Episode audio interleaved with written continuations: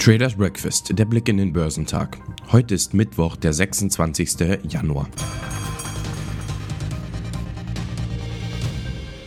Es war gestern erneut ein hochvolatiler Handelstag an der Wall Street vor der wichtigen Zinssitzung der Fed heute. Derweil brachte die laufende Berichtssaison so manche positive Überraschung.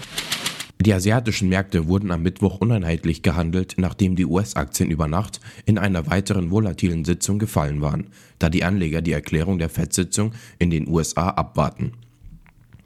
Auch die Öl- und Goldpreise stiegen aufgrund der Spannungen zwischen Russland und der Ukraine.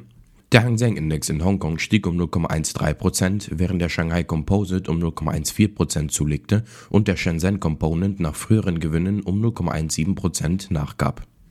In Japan sank der Nikkei um 0,17% In Südkorea stieg der Kospi um 0,18% Die Märkte in Australien und Indien sind am Mittwoch feiertagsbedingt geschlossen.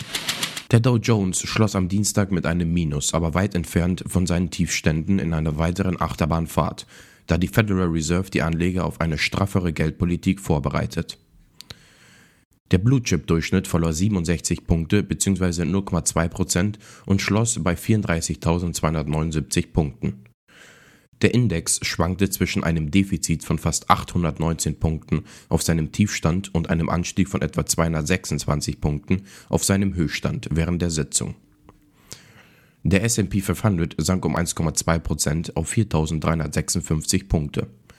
Der technologielastige Nasdaq Composite fiel um 2,3% auf 13.539 Punkte.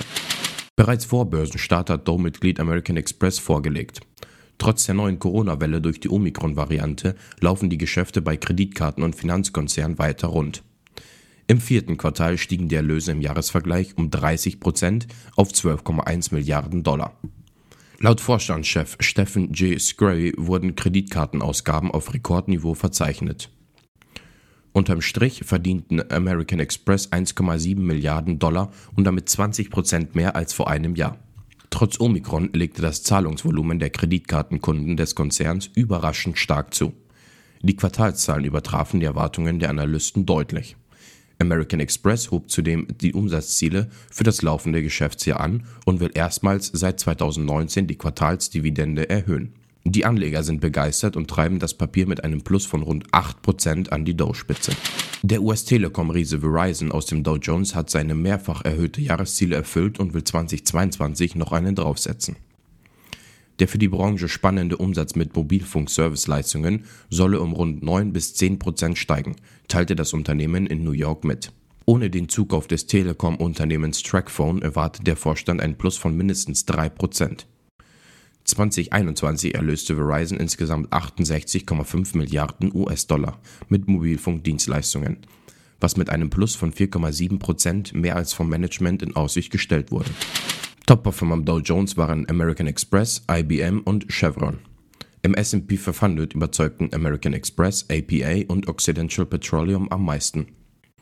Im technologielastigen NASDAQ 100 legten NetEase, Packard und Baidu.com die beste Performance hin.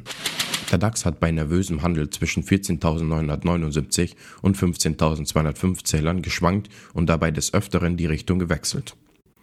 Am Ende erholte sich der deutsche Leitindex um 0,75% und schloss bei 15.123 Punkten.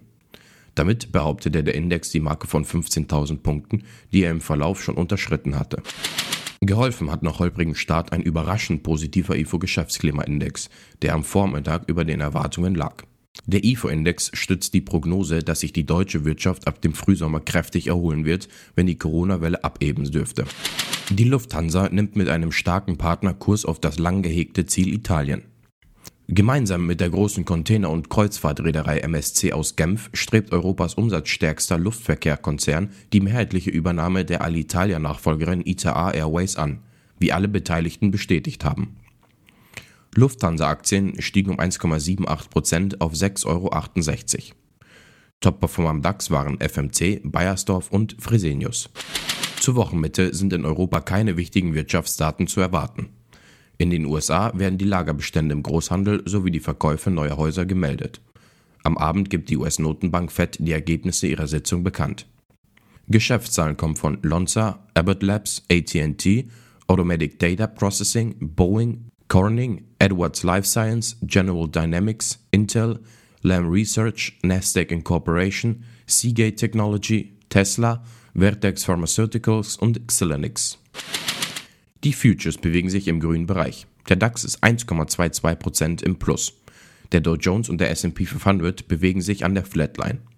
Der technologielastige Nasdaq 100 ist 0,42% im Plus.